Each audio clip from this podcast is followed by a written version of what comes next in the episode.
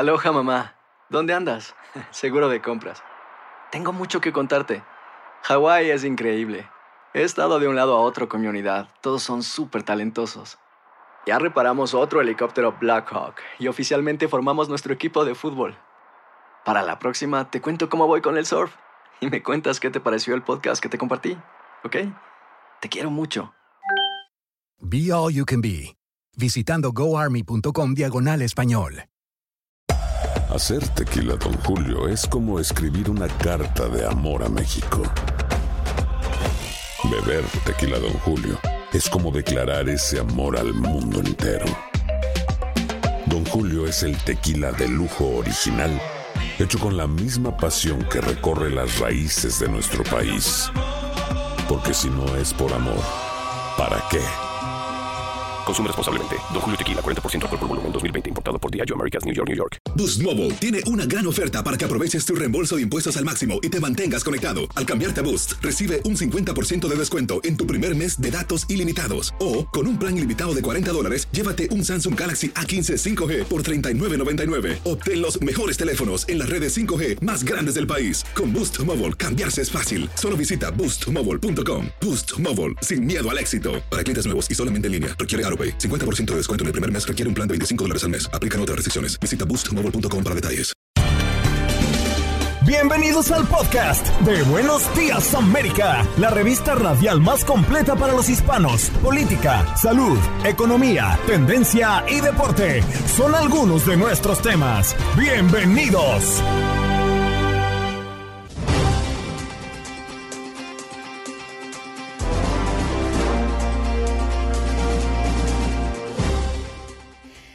Hola, soy Andreina Gandica y este es el podcast de Buenos Días América. Como todos los viernes conversamos con nuestro corresponsal de Univisión en la Casa Blanca, Pedro Rojas. En esta oportunidad conversamos de el presidente Biden que mantiene plena confianza en su secretario de Defensa, pero revisarán por qué ocultó por días su hospitalización. También conversamos de su hijo Hunter Biden que se declara inocente de nueve cargos de delitos fiscales en una audiencia en Los Ángeles. También conversamos de el tema Ecuador con Guillermo Alberto Hidalgo Montes, consultor en seguridad pública, a propósito, a propósito de los carteles mexicanos y la crisis en Ecuador. Y para ya adentrarnos al fin de semana largo para muchos por el próximo lunes feriado en los Estados Unidos, gracias al día de Martin Luther King, nos acompañó Mauricio Ginestra, experto en cine, para hablarnos de las recomendaciones en la gran pantalla y algunas series que usted debería ver. En los deportes, Lalo Leal, hablando de muchos temas, por supuesto el Super Bowl, que ya lo tenemos a la vuelta de la esquina y usted podrá verlos a través de las pantallas de TUDN, nuestro canal deportivo de Univisión. ¿Qué pasó? Las noticias relevantes. Las historias destacadas. El resumen de lo más importante. Estos son los titulares.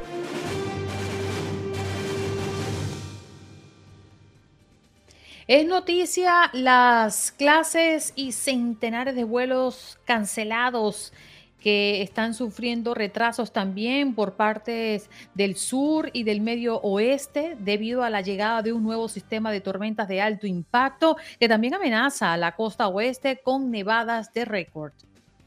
El pulso del gobernador Greg Abbott a las políticas migratorias del gobierno de Joe Biden tienen un nuevo capítulo con un parque situado en la frontera como protagonista. Ubicado al pie del río Bravo, Shelby Park fue tomado el jueves por la policía de Texas, que cerró el acceso a los agentes federales que lo usaban para procesar a migrantes que habían cruzado la frontera de forma irregular. Trump fustiga al juez en último día de su juicio civil por fraude en Nueva York, pese a que el juez Arthur Engoron mm, desautorizó a Donald Trump a hablar en el día final de presentación de alegatos porque no se quiso ceñir a las exigencias de no dar un discurso de campaña. El expresidente tornó la palabra desafiante para fustigar a la fiscalía y a la corte. La Administración Federal de Aviación, órgano regulador de la aviación civil en Estados Unidos, está abriendo una investigación sobre el control de calidad en la producción de aviones dentro de la empresa Boeing, luego de que una puerta se desprendió de un avión de pasajeros de Alaska Airlines en pleno vuelo. El descubrimiento de un túnel secreto dentro de la famosa sinagoga judía Chabat Lubavitch, ubicada en Crown High, ha sido clausurado y se encuentra bajo investigación del Departamento de Edificios de la ciudad de Nueva York.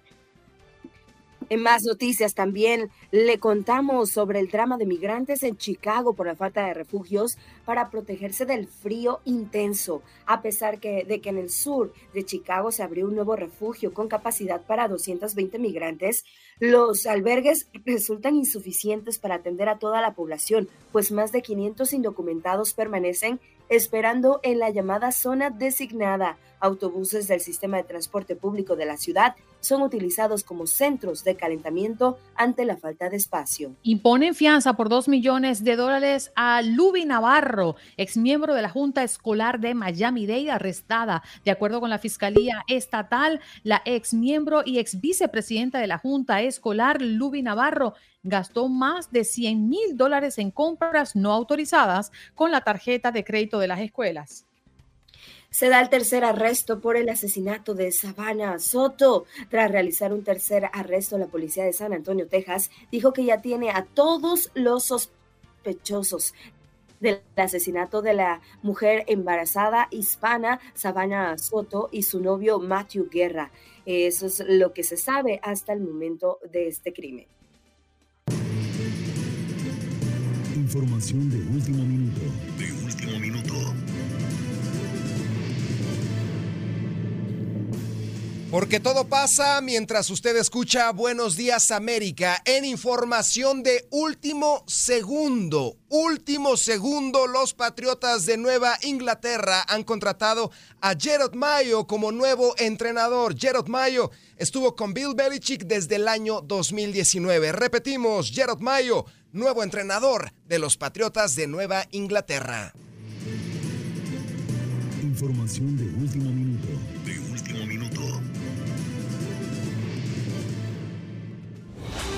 La Casa Blanca siempre es noticia y Pedro Rojas, corresponsal de Univisión, está aquí para contártelo. Buenos días América, desde Washington, D.C.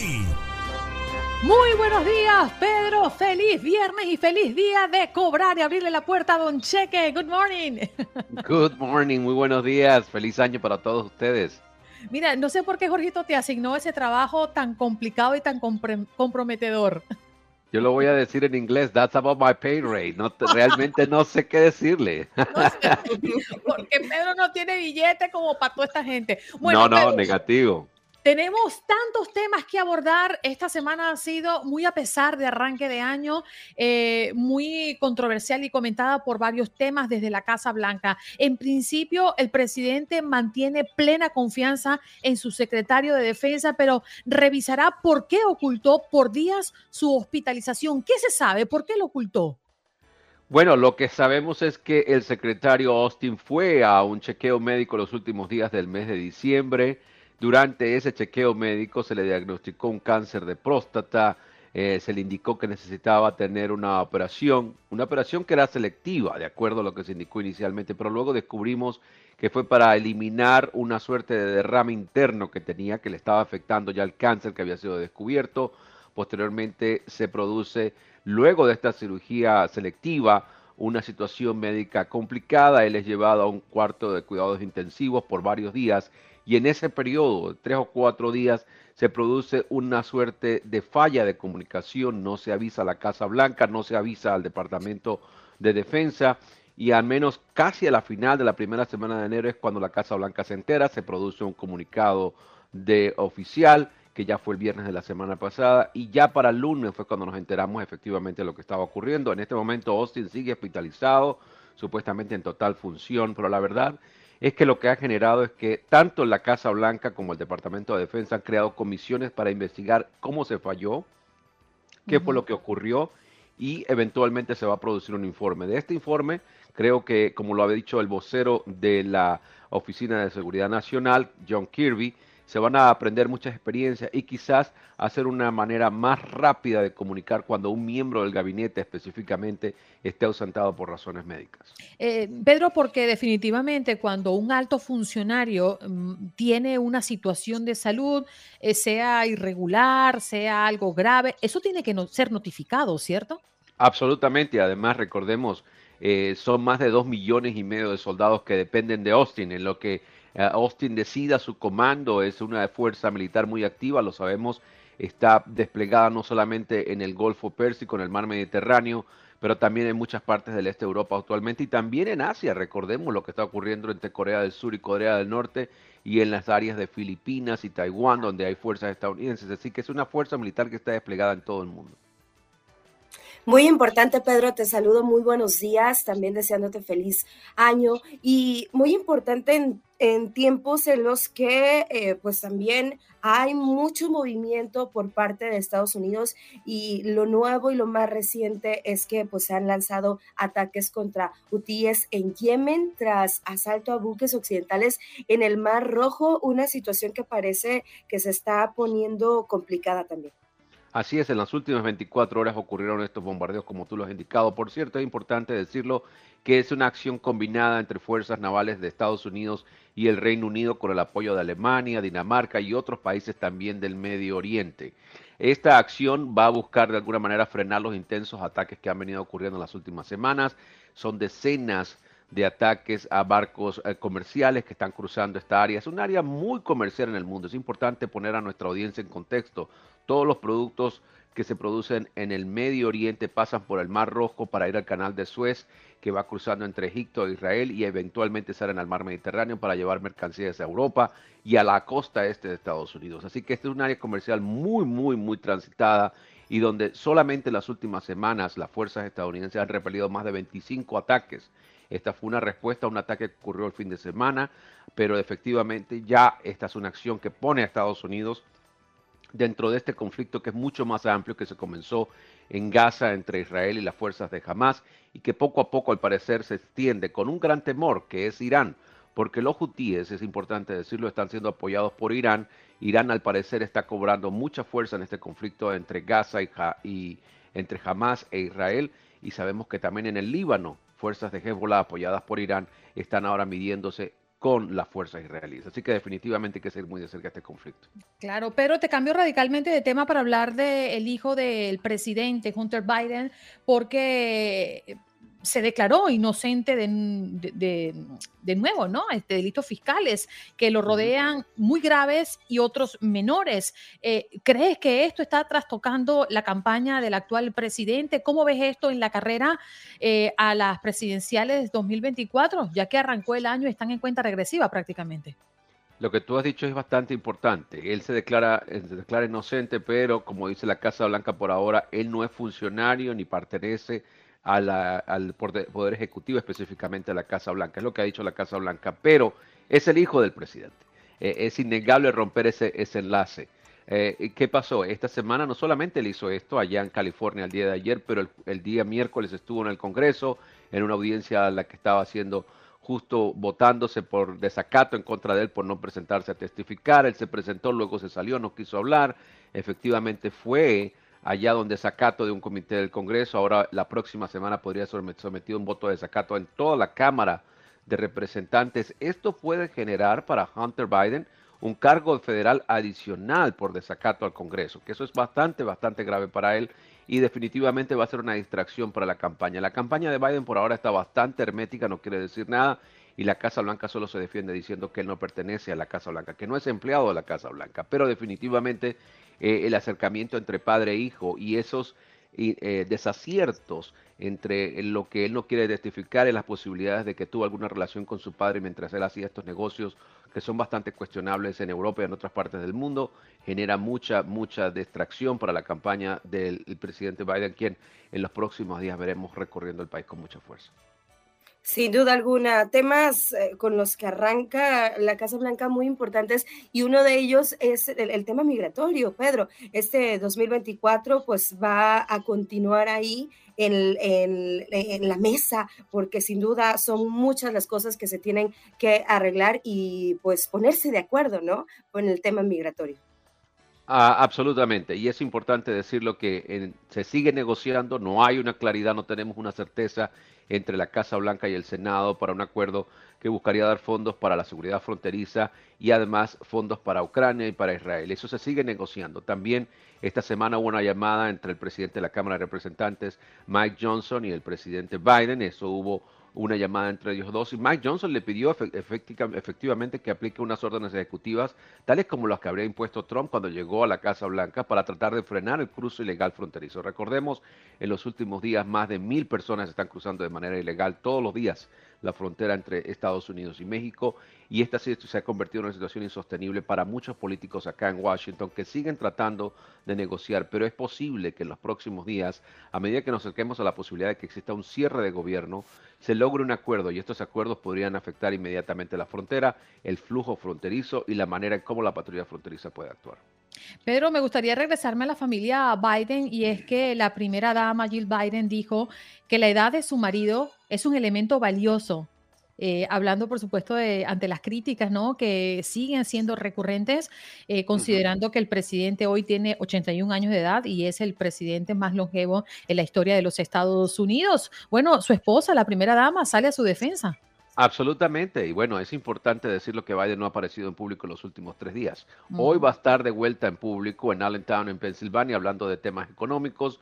No ha querido hablar en la Casa Blanca, lo hemos escuchado que ha estado reuniéndose, se reunió con familia de las familiares de Paul Whelan, que es uno de los presos ah, estadounidenses en Rusia con más estancia, tiene ya más de cinco años preso sin razón, es importante decirlo.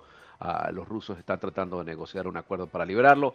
En fin, ah, pero Biden está ausente del escenario público, no lo hemos visto. Ah, entonces, hoy lo veremos de nuevo en Pensilvania, mucho por decir, pero sí, los cuestionamientos a su estado de salud, a su capacidad energética para llevar a cabo una campaña que lo va a llevar a muchas partes del país en muy corto tiempo, ah, eh, eh, siguen, siguen haciéndose y por eso eh, la primera dama ha salido en su defensa en los últimos días. Es bastante importante decirlo. Ah, no solamente en la campaña está el, el presidente Biden, la vicepresidenta Kamala Harris está recorriendo el país, la primera dama está recorriendo el país, hay otros emisarios del gobierno que siguen recorriendo el país y haciendo campaña de una u otra forma. Y esta semana ah, se fue de la Casa Blanca uh, Mitch Landrieu, que era el, asesor para la ley de infraestructura, ahora va a ser miembro de la mesa directiva de la campaña de Biden. Es una persona muy muy válida para él.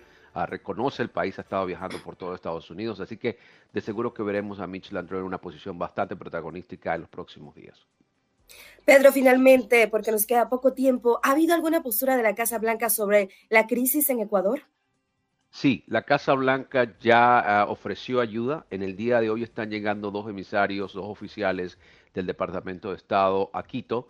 Van a llevar en primer lugar a asistencia para lo que es el manejo de seguridad. Sabemos que al menos un oficial alto del Departamento de Estado y varios oficiales menores del Departamento de Estado están llegando hoy a Quito, así que definitivamente Estados Unidos está muy interesado en restablecer la seguridad allá en Ecuador. Pedro, muchísimas gracias por tu tiempo. Me quedó una pregunta al aire, pero te la hago la semana próxima sobre el ejercicio del periodista en la Casa Blanca, sobre todo durante este año 2024. Un abrazo, compañero. Que Dios les bendiga a todos ustedes. Feliz tarde. Pedro Rojas, nuestro corresponsal de Univisión en la Casa Blanca, ya regresamos. Aloha mamá, ¿dónde andas? Seguro de compras. Tengo mucho que contarte. Hawái es increíble. He estado de un lado a otro con mi unidad. Todos son súper talentosos. Ya reparamos otro helicóptero Blackhawk y oficialmente formamos nuestro equipo de fútbol. Para la próxima te cuento cómo voy con el surf y me cuentas qué te pareció el podcast que te compartí, ¿ok? Te quiero mucho. Be All You Can Be, visitando goarmy.com diagonal español. Hacer tequila, don Julio, es como escribir una carta de amor a México. Beber tequila, don Julio, es como declarar ese amor al mundo entero. Don Julio es el tequila de lujo original, hecho con la misma pasión que recorre las raíces de nuestro país. Porque si no es por amor, ¿para qué? Consume responsablemente. Don Julio Tequila, 40% alcohol por volumen, 2020. Importado por Diageo Americas, New York, New York. Boost Mobile tiene una gran oferta para que aproveches tu reembolso de impuestos al máximo y te mantengas conectado. Al cambiarte a Boost, recibe un 50% de descuento en tu primer mes de datos ilimitados. O, con un plan ilimitado de 40 dólares, llévate un Samsung Galaxy A15 5G por $39.99. Obtén los mejores teléfonos en las redes 5G más grandes del país. Con Boost Mobile, cambiarse es fácil. Solo visita boostmobile.com. Boost Mobile, sin miedo al éxito. Para clientes nuevos y solamente en línea, requiere AroPay. 50% de descuento en el primer mes requiere un plan de 25 dólares al mes. Aplican otras restricciones. Visita boostmobile.com para detalles.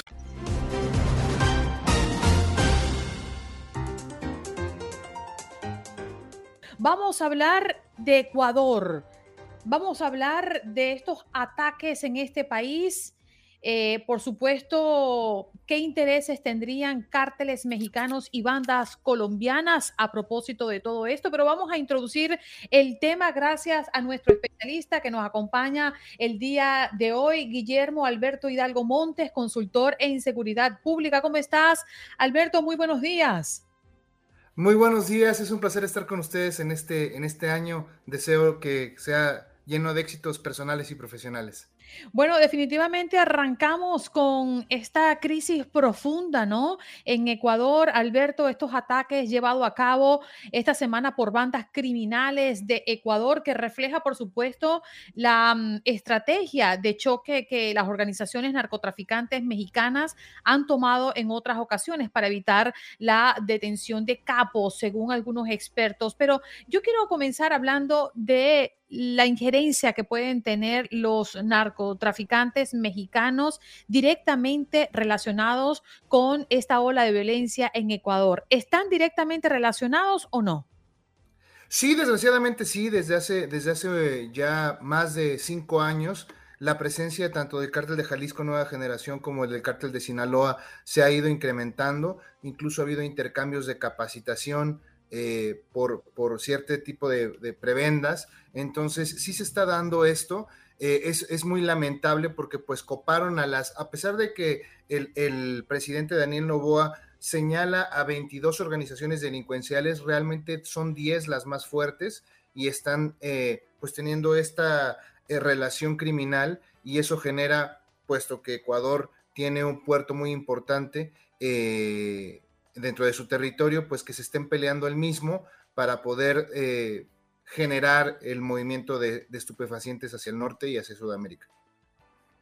Alberto, muy buenos días, un gusto saludarlo. Y bueno, ya lo escribía en su blog de seguridad sobre los kilómetros que separan Ecuador de México, pero aún así está presente, ¿no? Los cárteles mexicanos que se han ido también expandiendo en otras partes de América Latina, pero ¿cuáles han sido estos factores que han determinado que se sigan creciendo y que sigan tomando tanta fuerza? Muy buena pregunta, Janet. Eh, fíjate que, antes que nada, gracias por leernos. Este, son 3.000 eh, kilómetros lo que separa México, Ciudad de México con, con, Ecuador, pero esto se debe a algo que se llama efecto cucaracha. Y el efecto cucaracha puede, puede pasar por hacer bien las cosas o por hacer mal las cosas. Cuando uno tiene una peste de cucarachas y fumiga, las cucarachas se van a otro lado, por lo regular al vecino si este no, no fumiga.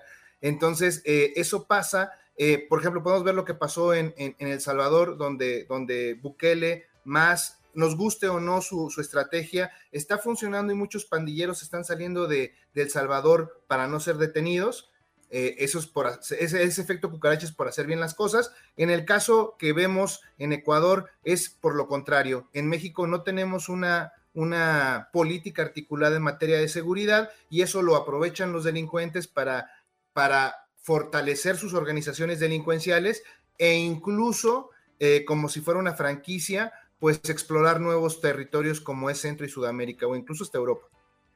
Fíjate una cosa, Alberto, yo creo que muchas personas se hacen esta pregunta y es que estamos hablando de estos lamentables hechos en Ecuador que se supone han sido detonados por la fuga del líder de los choneros, identificado como Adolfo Macías Algafito. Pero hemos visto a lo largo de la historia muchas fugas o grandes fugas de mm, capos que no han generado esta reacción. ¿Por qué se generó esta reacción con la fuga de Fito? Bueno, eh, para, empezar, tienes toda la razón. Eh, realmente el problema de Ecuador viene desde hace dos años. con los primeros motines fuertes que hubo, que provocó más de un centenar de muertos, tanto policiales como, como internos, personas privadas de la libertad. El problema es que Fito es el que controlaba o el que controla es como el Chapo Guzmán de, Ecuador, es el que controla gran parte de, esta organización de los choneros, que es de las más grandes de, es, la principal del Ecuador, y pues eso, eso, eso, pues fomenta este tipo de violencia. Digamos que lo que vimos en Ecuador, lamentablemente, es como lo que vimos en Culiacán, en México. Una compañera del Universal me decía, oye, pero no se ve, se ve más grande en Ecuador. Sí, porque tiene 90% menos población que México, pero es exactamente lo mismo. Claro, pero en este caso mi pregunta iba dirigida a, ¿qué lo, porque en un inicio, cuando este hombre se fuga, hablan de desaparición. Las autoridades locales, es decir, el país como tal, no había manifestado nuevamente Fito, porque además es la segunda vez que se fuga de una prisión en Ecuador. Eh, el efecto es porque mm, quieren resguardar los datos o no saben dónde está Fito o es porque los que están en contra de estos cárteles, otras bandas, eh, quieren tomar el poder de la, o sea, el por qué la manifestación eh, en las calles y todo lo que hicieron alrededor de la fuga. Para que, no sea para que no sea recapturado. Ahora es muy importante y es, es, es importante señalar lo que hizo el presidente Daniel Novoa. El nombrar esto como un eh, eh, conflicto armado no internacional, un conflicto interno es muy importante, porque es dar una, un, golpe en la mesa y, que la, y que la ley se imponga. Eh, es cierto que, y lo sé de primera mano porque colaboro con compañeros de Ecuador frecuentemente, sí están un poquito preocupados por el tema de derechos humanos.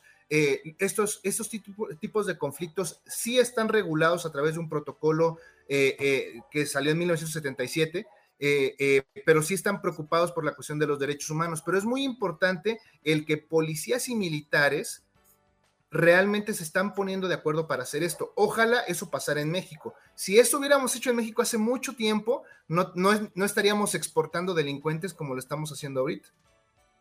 Wow, vaya, lo que mencionas es, es muy cierto, eh, doctor Alberto, porque justo ayer platicaba con un periodista de Ecuador y me comentaba algunos de los hechos estaban aterrados y no es para menos, pero muchas de las cosas pasan en México, de eso que está ocurriendo, pasan a diario en México y digo, creo que lo estamos normalizando y no debería de ser así. Pero por otro lado, hablamos de grupos criminales, de grupos de narcotráfico, como si fueran grupos musicales, ya de tantos que, que hay y que se están ahí dispersando y que están creciendo y que están llevando a las filas de estos grupos cada día más integrantes. Pero ¿cómo pararlos? La pregunta es esa. Eh, creo que, eh, ¿cuál, ¿qué tendrían que ah, pasar o qué tendrían que hacer para detener lo que está ocurriendo con estos grupos de delincuencia?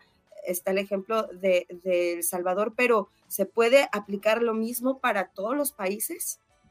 Para empezar, yo considero que es de aplaudir lo que hizo Daniel Novoa, lo que hizo Bukele, nos guste o no, es llamar las cosas como son. Son grupos de terrorismo urbano, porque eso es lo que están provocando, terror, eh, eh, que tienen que ser combatidos. Ojalá eso lo hiciéramos en muchos países de América Latina y que, la, ley prevalezca porque es increíble cómo los pocos están subyugando a los muchos y eso no puede ser. Incluso muy lamentable lo que dijo la, candidata a la presidencia, Xochil Gálvez, que dijo, es que hay que tener cuidado para que no, no, para que no suba esto y pase lo que pasó en Ecuador. No, no, no, es que eso ya está pasando en México todos los días como tú bien señalaste hace rato. O sea, el problema es que en, en, Ecuador se ve mucho más grande porque la población es más pequeña, pero lo que está ocurriendo en Ecuador, eso pasa en, Tamaulipas, en Sinaloa, en Sonora, estamos, eh, pero si no nombramos las cosas como son, no podemos dar una respuesta correcta.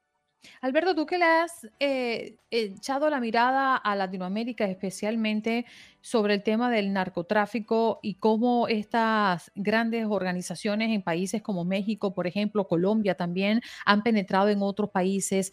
¿Cuál es la radiografía de nuestra región en este momento? Eh, muy problemático. Eh, por, la parte política, el rollo de que avance de forma desmedida la izquierda es muy compleja porque se van al populismo y eso genera mucha, genera más desigualdad de lo que nosotros podemos imaginar y también el querer y el no entender que nosotros votamos por los gobernantes para que gobiernen, para que hagan respetar la ley, no para que nos caigan bien. Entonces, desgraciadamente, esta generación de políticos quieren caerle bien a la gente, pero sin que tomen medidas eh, controversiales, sobre todo en materia de seguridad. Y esto es como ser padre de familia. Cuando tu hijo hace algo mal, pues lo castigas y se acabó. Y no es, no es que ser su amigo, no es ser su papá y, tener el control de la situación. Es exactamente lo mismo. Desgraciadamente no, no se está respetando la ley y eso, eso nos está llevando a este caos. Sin duda alguna, eh, doctor. ¿Y dónde podemos encontrar más información sobre esto que, publica en este blog de seguridad? Para, creo que hay muchos interesados en el tema de eh, todo lo que está pasando en Ecuador. Tenemos mucha población también en Ecuador y pues para entender un poco más de todo este conflicto. Eh, en, en, Facebook pueden buscar el blog de la seguridad, es un blog que tengo ya desde hace como 12, 13 años. Eh, y con gusto ahí pueden ver lo que, lo que escribimos. Eh, también salen otros medios de comunicación, en redes sociales lo pueden ver. Y este, y vamos, Fuerza, Fuerza Ecuador es muy importante, muy importante lo que está ocurriendo, y también es un parteaguas para que los demás países pongan más atención a este tipo de pandillas que a veces dicen, es que son pandillas que no hacen nada, no, es que se alían con, con cárteles, con organizaciones más fuertes y pueden generar más problemas. Alberto, tengo una pregunta más, y es que en el radar, al menos en nuestra región, eh, ¿Ves algún país en riesgo de caer en una crisis profunda por culpa del narcotráfico en el futuro cercano? Centroamérica eh, y pues todos los que están en la región andina, Perú, eh, bueno, Venezuela ya está, Colombia siempre ha estado en riesgo, o sea, e-, ese tipo de regiones son muy problemáticas. Y ojo, lo que está ocurriendo en México con el tema del fentanilo puede pasar en cualquier otra región. ¿Por qué? Porque es sumamente fácil y altamente adictivo de producir. Entonces hay que tener mucho cuidado con eso. El fentanilo no nada más es un problema para Estados Unidos, es un problema a nivel global y hay que tener cuidado con, eso. Bien. Alberto, muchísimas gracias por conectar con nosotros esta mañana y por darnos este panorama tan amplio de lo que está pasando en Ecuador y en la región también.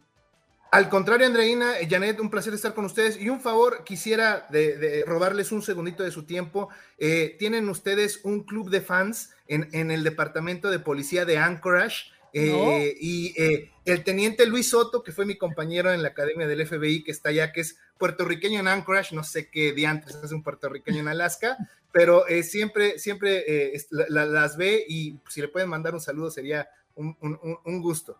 Claro, repídenos el nombre, por favor.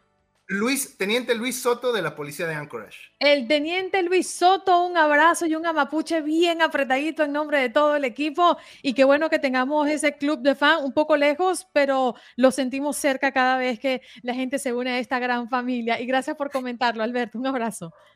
Cuídense mucho, hasta luego, gran año. Un abrazo. Alberto Hidalgo, bueno, ya lo escucharon, ¿no? Con esta amplia explicación de lo que está pasando en Ecuador en cuanto a la seguridad. Hacer tequila, don Julio, es como escribir una carta de amor a México. Beber tequila, don Julio, es como declarar ese amor al mundo entero. Don Julio es el tequila de lujo original, hecho con la misma pasión que recorre las raíces de nuestro país. Porque si no es por amor, ¿para qué? Consume responsablemente. Don Julio Tequila, 40% alcohol por volumen, 2020. Importado por Diageo Americas, New York, New York. When something happens to your car, you might say,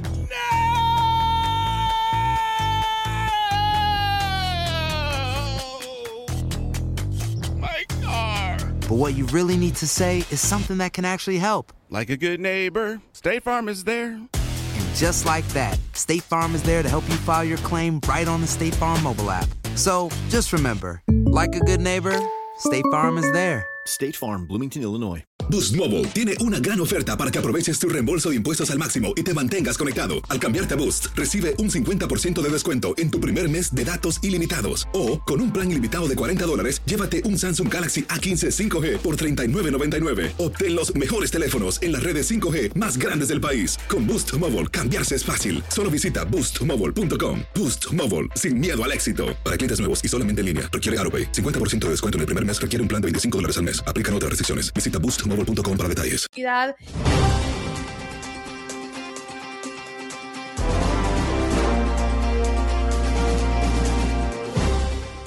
Bueno, nos vamos de inmediato con nuestro próximo invitado. Ya está listo y conectado para toda nuestra gente de costa a costa.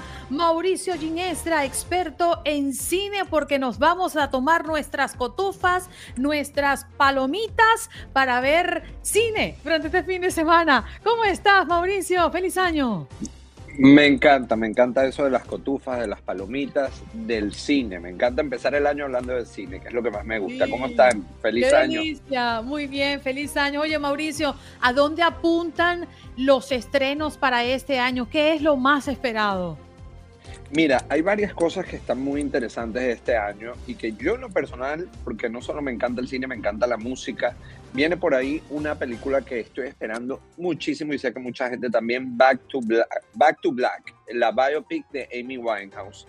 Ya han salido por ahí los avances y de verdad es impresionante lo que ha hecho la actriz, es impresionante lo que está pasando ahí. Ha tenido muchísimas críticas por parte del equipo de Amy Winehouse, pues como es típico con todas las biopics, pero sé que va a ser una película esperadísima y que por supuesto va a dar muchísimo de qué hablar. Y en ese mismo tono de biopics musicales, viene por ahí también Bob Marley, One Love, que nada más con ver el trailer se, te, te genera una emoción increíble. Creo que todos hemos crecido con su música y además es muy necesaria porque yo creo que es una película que va a traer un poquito ese aire de paz que se necesita tanto en el mundo hoy en día. Mauricio, me da mucho gusto saludarte. Muy buenos días. ¿Qué tal? ¿Qué ¿Cómo estás? es lo que- Muy bien, muchas gracias. Con el gusto de saludarte. Y bueno, esto que tanto nos gusta del cine y que estamos esperando. Pero, ¿qué es lo que más va a caracterizar este 2024 en cuanto a las películas? El drama, eh, la fantasía, eh, el terror. O, hay de todo un poco. Hay para todos los gustos.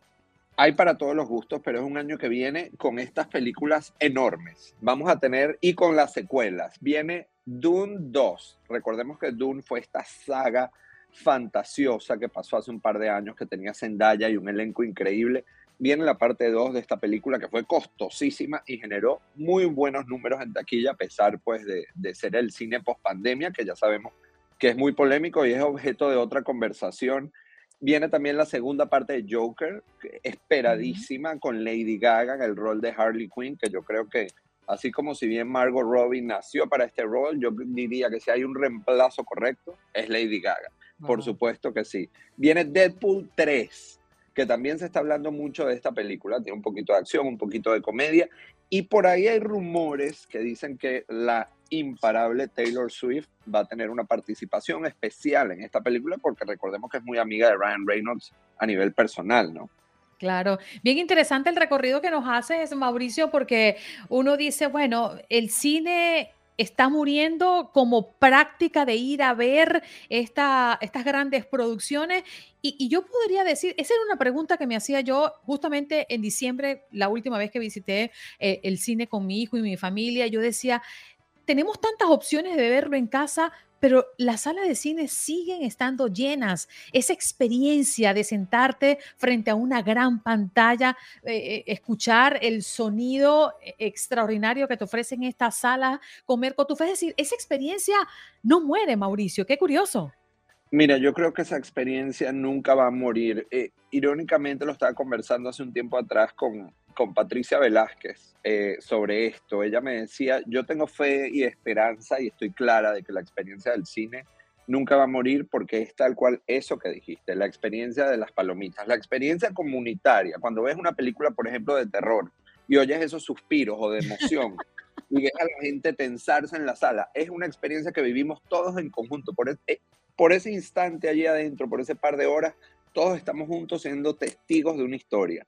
Y eso yo creo que nunca va a morir. Eso es como leerse un buen libro con páginas. Yo no sé si a ustedes les pasa, pero yo no cambio esos aparatos nuevos. Ahora me siento como un abuelo. Yo no los resaltadores de colores y marcar los libros. Muchísimas No gracias. puedes prestar tus libros, eso sí. Hay cosas que nunca van a morir. Entonces, el cine es una de ellas y la experiencia que se vive en el cine es una de ellas. Y definitivo, definitivo. Y no sé si es mi percepción, Mauricio, pero después de la pandemia, 2021 fue un año que yo lo sentí flojo en el cine. Pero ya este 2024 lo, lo veo o lo visualizo como mucho mejor y con películas que se vienen muy buenas, incluso que se habla de sorpresas por ahí como El Señor de los Anillos. ¿Qué tanto es cierto eso? El Señor de los Anillos es de, de acuerdísimo. Vienen esas películas, como lo dije ahorita, la tendencia son esas películas enormes. Viene también Gladiador 2, si se acuerdan de Gladiador 1 con Russell Crowe, esa película enorme que lo lanzó a la fama y lo, lo puso en el mapa. Viene una nueva versión de Gladiador con nuevo elenco o una continuación de la historia que todos vimos.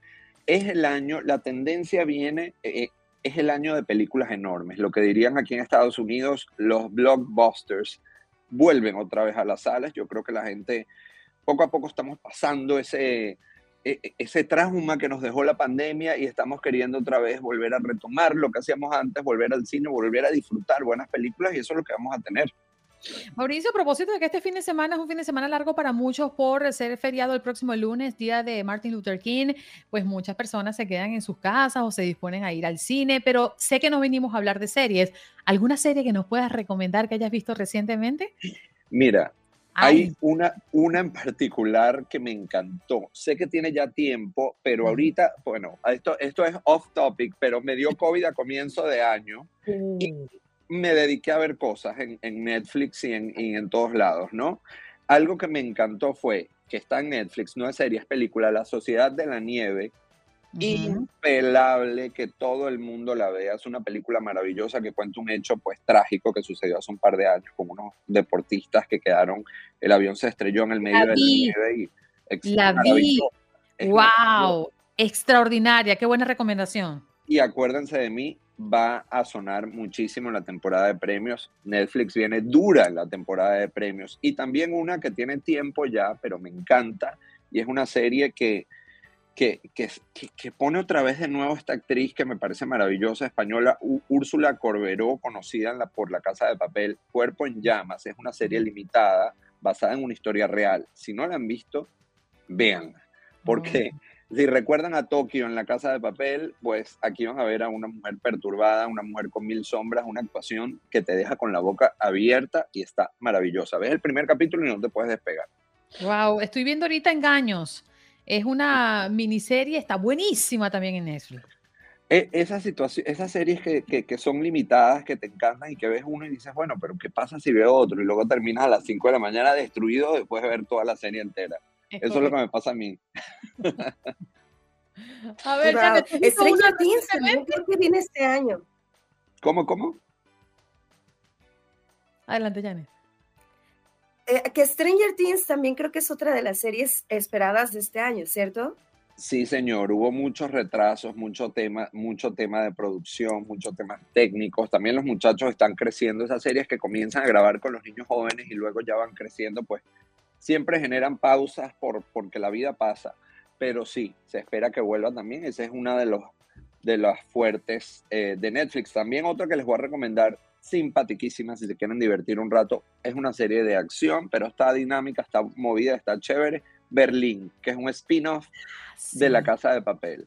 Muy chévere. Del personaje como tal, ¿no? Exactamente, exactamente. Que, se, que eh, branches out, se va por su lado a, hacer sus cosas por allí y el resultado es una serie muy simpática con un elenco nuevo, muy divertida que, que vale la pena que vean. La tengo en mi lista, no la he comenzado. Termino engaños y comienzo esa. Gracias, Mauricio, por tus recomendaciones. Qué buena conversa nos hemos tirado hoy a propósito de que muchas personas están viendo recomendaciones justamente para este fin de semana largo. Un abrazo para ti. A ustedes, hasta pronto. Hasta pronto. Mauricio Ginestra, experto en cine, hoy nos habla de las recomendaciones y bueno, nos fuimos un poquito más allá para algunas series que usted también puede tener allí eh, vistiadas y posiblemente pueda disfrutarlas en los próximos días. A ver, Janet, ¿tú has visto algo reciente? Fíjate, acabo de apuntar Berlín porque La Casa de Papel a mí me encanta esa serie mm, y ahora voy a empezar a ver Berlín, pero no tengo una nueva serie, necesito, necesito este, estas vacaciones. Dije, bueno, quiero tener una serie para empezarla a ver, ya los días no me dieron, pero sí, eh, me quiero poner las pilas ahí con algunas, eh, algunas series buenas, interesantes. Está, eh, estuve viendo la de Oppenheimer, no la había visto. Entonces, Oppenheimer, porque además seguramente va a ser de las grandes ganadoras en estos próximos premios. Y, y ya, ya terminé, eh, terminé de ver porque está larga, dura como tres horas y media la película, no es serie, pero ahí la vi, la de Oppenheimer. Interesantísimo. Bueno, te recomiendo la de la Sociedad de la Nieve, que es un caso real de estos jugadores de hockey que se quedaron atrapados en, en, las montañas de los Andes gracias a un accidente eh, del avión y se comen entre ellos. Es una vida, es de vida real. Así que yo creo, Jane, que vale la pena que te deje un paseíto por esa película que está en Netflix. Cuerpo en llamas no la he visto. Recomendación de Mauricio. Y Berlín, que también la tengo en mi lista. Así que ustedes también apunten. Apunten y el lunes nos cuentan, perdón, el martes nos cuentan qué vieron durante el fin de semana.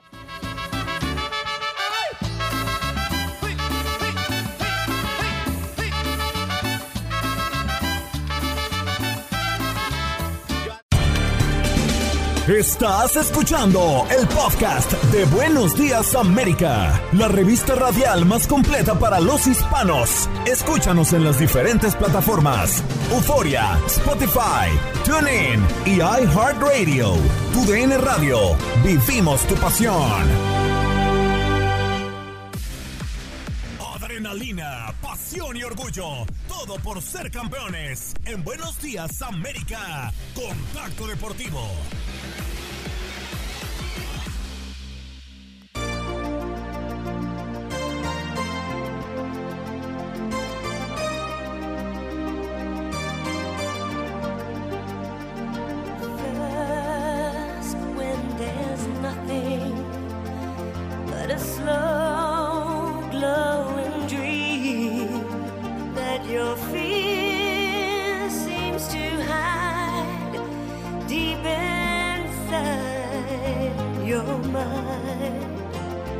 All alone, I have cried silent tears.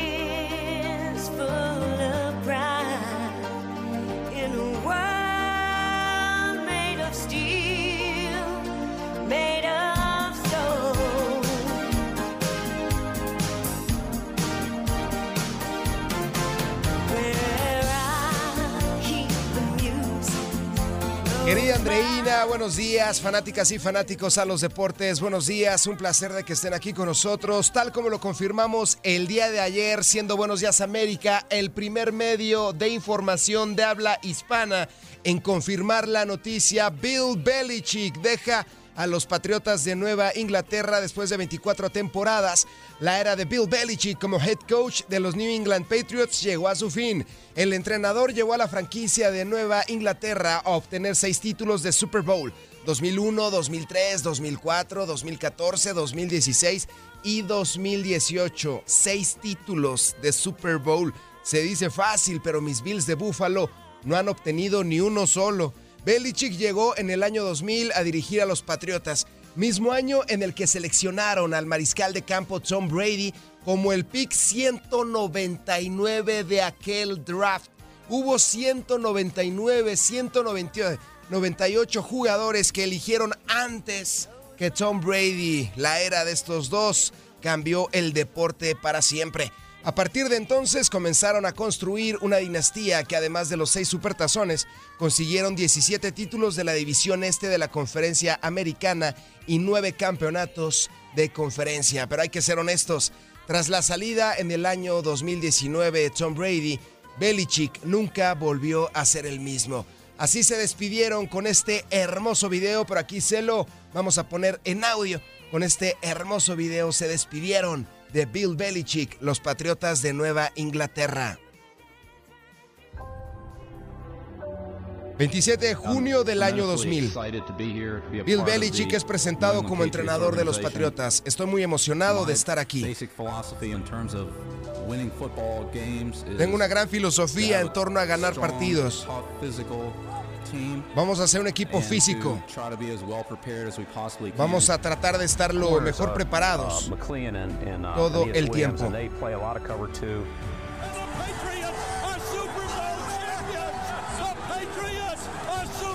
Y los Patriotas son campeones del Super Bowl. Este es el primer supertazón que ganaron los Patriotas de Nueva Inglaterra.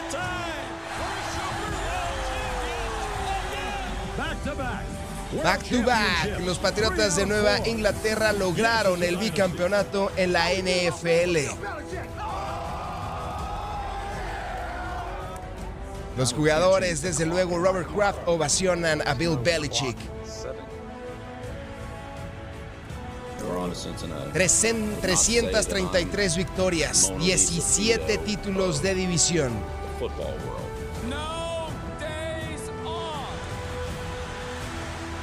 Nueve títulos de conferencia americana.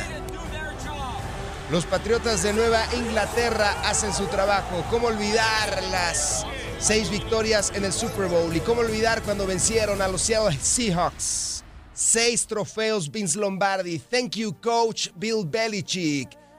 Así se despidieron los Patriotas de Nueva Inglaterra de este gran entrenador. Si usted quiere ver el video emotivo, por favor ingrese a nuestras redes sociales. Allí usted va a poder apreciar toda esta gran historia.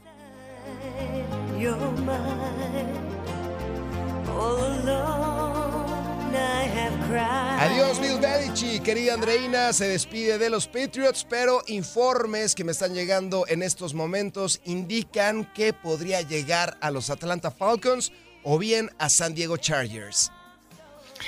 Oye, Lalo, eh, esto es como una noticia así como cuando Messi se fue del Barcelona, imaginárselo con otra camiseta era prácticamente una locura, algo como extraño. Tú dices, ninguna camiseta le va a medir a un jugador como Messi fuera del Barcelona. Eh, son esas figuras que ya te acostumbraste a verlo eh, con un equipo y verlo en otra parte suena como extraño. Suena muy, muy raro, bien lo citas. Son 24 temporadas de la era de Bill Belichick como head coach de los Patriots. Verlo con otro equipo, con otra institución, con otra franquicia va a ser muy raro, pero también es parte de la NFL. En el año 2019, Tom Brady salió de los Patriotas. Todos pensaban que ya se iba a retirar por la edad, tenía poco más de 40 años, pero llegó a los Tampa Bay Buccaneers a obtener un segundo aire y logró el supertazón. Es un coach muy capaz, muy pero muy inteligente, muy apasionado, muy metido, muy intenso, muy físico. Seguramente va a tener éxito, pero no cuenta con tiempo, no cuenta con tiempo. Necesita un equipo ya armado para poderlo llevar muy lejos. Así como le armaron a Tom Brady a los Tampa Bay Buccaneers, así le necesitan armar un equipo ya listo para obtener el supertazón y que solamente falte ese timón que los pueda llevar al gran partido.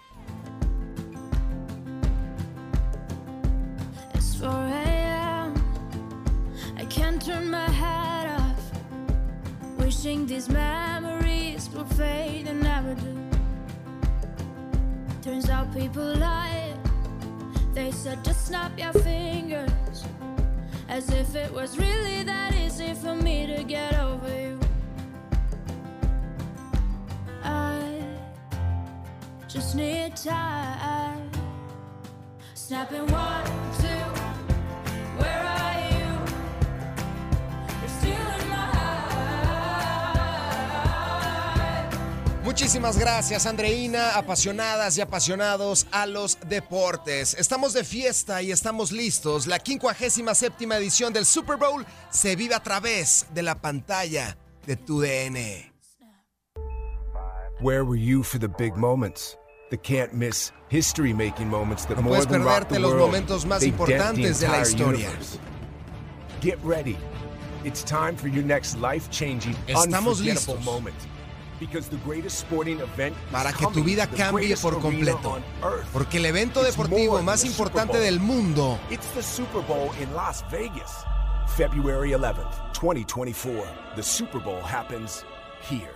El Super Bowl sucede aquí porque la pantalla de tu DN será la anfitriona y la protagonista principal del Super Bowl de esta 57 edición del Supertazón. Hablemos de Miami porque Gerardo Martino, director técnico del Inter, ha mencionado sus objetivos y desafíos de cara a la siguiente campaña en la Major League Soccer. Habló de su proceso en donde va a contar con el artillero Luis Suárez. No me gustó, no me gustó su declaración porque prácticamente dijo, el tener grandes jugadores no te garantiza el éxito. Esto me suena a pretexto. Gerardo Martino.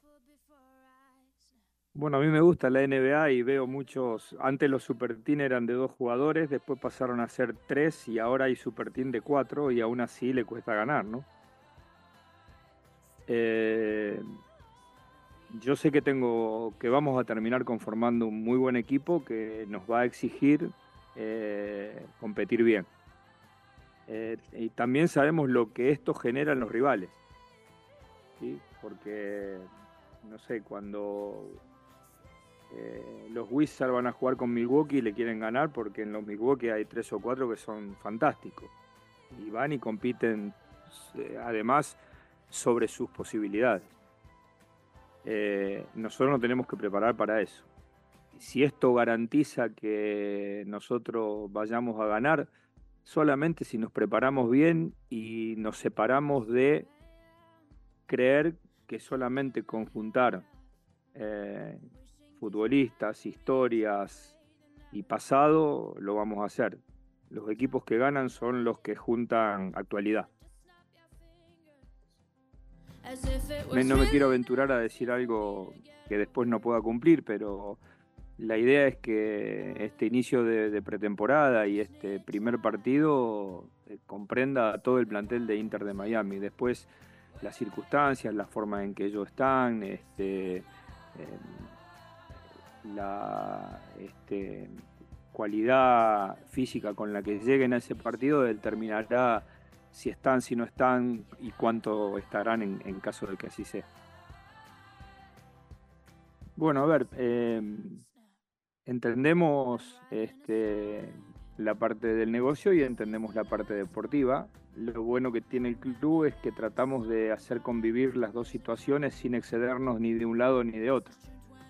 Eh, lo que eh, por ahí tenemos en demasía con algún partido que esté de más, seguramente lo tenemos que regularizar con los tiempos que los jugadores participen de cada uno de los partidos.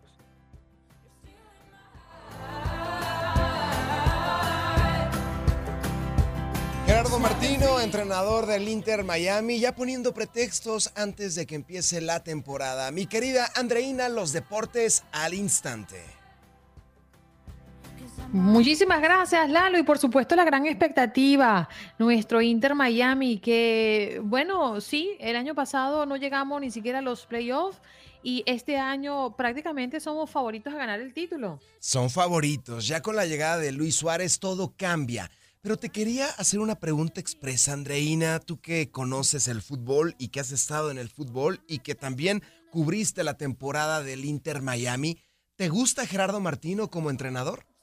Sí, me parece que tiene carácter y sobre todo eh, lo que pudimos ver eh, en un equipo que se formó o se, se, transformó en medio de la temporada es que pudo de alguna manera em, calibrar ¿no? la llegada de Messi junto a los otros jugadores. Fíjate lo que pasó con el match de José Martínez, eh, de Joseph Martínez, que lamentablemente ya no está en el Inter Miami, pero fue esa, mm, esa, esa calibración que se dio dentro del equipo muy a pesar de la tempestad y muy a pesar de que todo fluyó muy rápido con la llegada de Messi. Yo creo que sí, que es un entrenador que tiene carácter, que tiene visión, que tiene, por supuesto, un recorrido eh, que lo avala y más allá de eso, hace match con Messi y recuerda que Messi mueve todo el equipo. Así que creo que ha sido una adquisición importante y una adquisición inteligente. Sí, efectivamente fue su entrenador en Newell's Old Boys allá en Argentina desde pequeñito, se conocen muy bien, pero la responsabilidad es mayúscula. El Inter de Miami ya tiene a Messi, tiene a Luis Suárez, tiene a un cuadro competitivo. Quizás si nos vamos hombre por hombre, es uno de los cuadros más importantes de toda la liga. La responsabilidad, sí o sí, es el título para el Inter Miami. No hay mañana, es sí o sí. Y no hay otro objetivo. Efectivamente, no hay otro objetivo ni otra meta. El título lo tiene que garantizar y firmar Gerardo Martino. Andreina, la verdad que no es fácil, no es fácil de repente tantas estrellas y ya en su retiro, pero vamos a ver si este hombre, en lo personal, y hablo a título personal, y rápidamente voy a ser imparcial, Creo que le falta un poquito, porque con la selección mexicana de fútbol no pudo triunfar. A Paraguay apenas lo llevó a los octavos de final. Con el Atlanta United fue campeón. Con el Barcelona, lo recordarás, estaba Neymar, Messi, Suárez y fracasó. Pero esta es su última oportunidad para demostrar de qué está hecho. Lalo, pero, pero es que hay que considerar que no está al mando de una selección, no está al mando de un equipo con la envergadura del Barcelona ni la Liga Española, que es una de las mejores ligas del mundo. Él está actuando en la MLS y yo creo que es suficiente como para que gane el título. Sí, efectivamente, quizás las rayitas, quizás eh, el nivel baje, baje definitivamente en la MLS, no tiene la presión de un México, de un Barça, de un Paraguay, de una Argentina, es la Major League Soccer, bien lo dices, y tiene todo para triunfar. La verdad que David Beckham le ha traído a todos los jugadores que él ha querido. Creo que en México hubiésemos deseado a Luis Suárez, a Messi, ¿te imaginas? Se revoluciona el fútbol nacional y esta es la oportunidad que tiene Messi y también el Tata Martino, revolucionar la MLS y es ahora o nunca. Gracias por acompañarnos en nuestro podcast. Buenos días América. Y recuerda que también puedes seguirnos en nuestras redes sociales. Buenos días AM en Facebook y en Instagram. Arroba Buenos días América. AM. Nos escuchamos en la próxima. Boost Mobile tiene una gran oferta para que aproveches tu reembolso de impuestos al máximo y te mantengas conectado. Al cambiarte a Boost, recibe un 50% de descuento en tu primer mes de datos ilimitados. O, con un plan ilimitado de 40 dólares, llévate un Samsung Galaxy A15 5G por $39.99. Obtén los mejores teléfonos en las redes 5G más grandes del país. Con Boost Mobile, cambiarse es fácil. Solo visita boostmobile.com. Boost Mobile, sin miedo al éxito. Para clientes nuevos y solamente en línea, requiere AroPay. 50% de descuento en el primer mes requiere un plan de 25 dólares al mes. Aplican otras restricciones. Visita boostmobile.com para detalles. Aloha mamá, ¿dónde andas? Seguro de compras. Tengo mucho que contarte. Hawái es increíble. He estado de un lado a otro con mi unidad. Todos son súper talentosos. Ya reparamos otro helicóptero Blackhawk y oficialmente formamos nuestro equipo de fútbol. Para la próxima te cuento cómo voy con el surf y me cuentas qué te pareció el podcast que te compartí, ¿ok? Te quiero mucho. Be All You Can Be, visitando goarmy.com diagonal español. Si no sabes que el Spicy McCrispy tiene Spicy Pepper Sauce en el pan de arriba y en el pan de abajo, ¿qué sabes tú de la vida? Para, pa, pa, pa.